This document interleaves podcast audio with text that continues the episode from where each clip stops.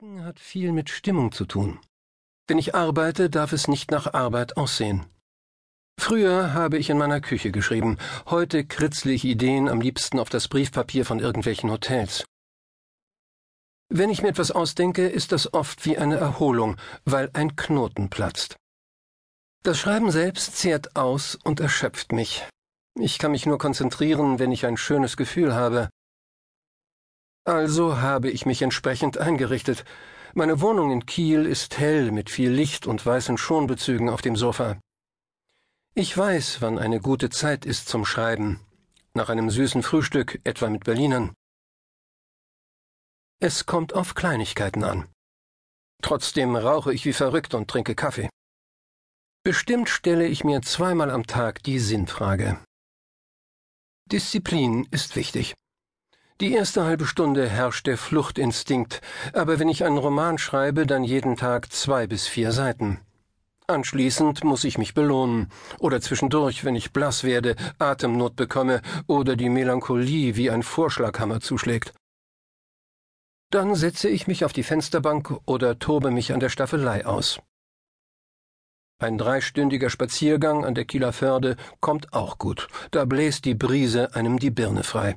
Oder ich kaufe mir ein Terrakotta-Gartenzwerg. Inzwischen habe ich eine ganze Sammlung, die stelle ich mir dann ins Regal. Ich will, dass es bei mir zu Hause nicht so sehr nach Geist aussieht. Dass mir nach so vielen Jahren noch immer etwas einfällt, hat viel mit meiner Kindheit zu tun. Ich bin ein Arbeiterkind, wenig Geld, wenig Platz, viel Lärm. Bei uns hieß es nicht maulen, machen. Heute lautet die Losung für mich Schnauze halten, schreiben. Natürlich ist Schreiben Leidenschaft, aber es ist auch mein Beruf, mit dem ich Geld verdiene. Weil ich schreibe, kann ich unabhängig leben. Schreiben ist mein Weg in die Freiheit, deshalb habe ich ein liebevolles Verhältnis dazu. Ich überbewerte Denken und Schreiben nicht, also habe ich weniger Angst davor, deshalb habe ich auch wenige Blockaden. Ich habe kaum Erwartungen an mich, auch das erleichtert die Sache. Ich habe nur den Wunsch, dass mir etwas gelingt. Wäre es anders, würde ich zu einem Mechaniker der Worte.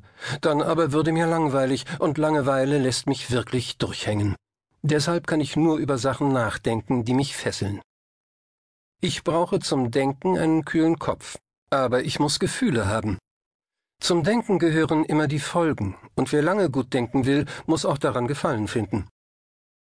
Es klingt pathetisch, aber bei mir ist es ein Kampf all die Jahre. Ich werde gelobt, aber auch ausgelacht oder angemacht. Bei Lesungen stehen Leute einfach auf und gehen. Oder die Kritik geht unter die Gürtellinie. Zeitungen schreiben Verrisse. Es ist ein Risikospiel. Jedes Buch kann zum Fiasko werden. Aber diese Unsicherheit hält mich wach. Deshalb muss ich für Unsicherheit sorgen, darf nicht routiniert denken und schreiben. Abwechslung muss sein, nur dann bleibt der Strom der Unsicherheit bestehen. Wären Denken und Schreiben reiner Spaß, würde mir das auch nicht helfen. Zitat Ende Feridun Zermoklu Immer in Bewegung bleiben, Langeweile tötet das Denken.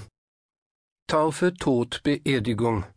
Wenn der katholische Pfarrer Markus Krell 46 gerufen wird, geht es um extreme Gefühle. Krell muss sich in andere Leute einfühlen, muss die richtigen Worte für sie finden und darf sich nicht verlieren. Manchmal hilft der Glaube nicht mehr weiter, aber die Modelleisenbahn.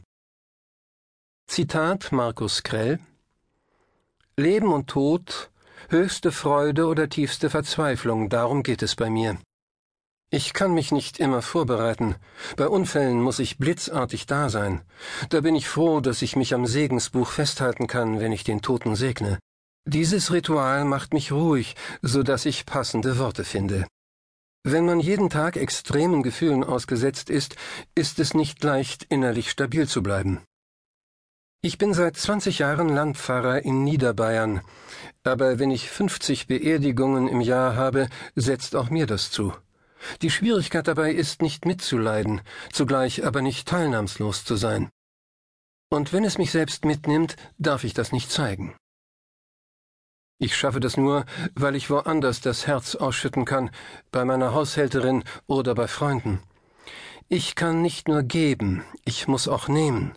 Nur so bekomme ich den Kopf frei. Und manchmal muss ich mir einfach eingestehen, dass ich nicht mehr kann. Wenn Hinterbliebene plötzlich vor meiner Tür stehen und Trost suchen, lasse ich sie manchmal lange selber reden, weil ich dann weniger denken muss.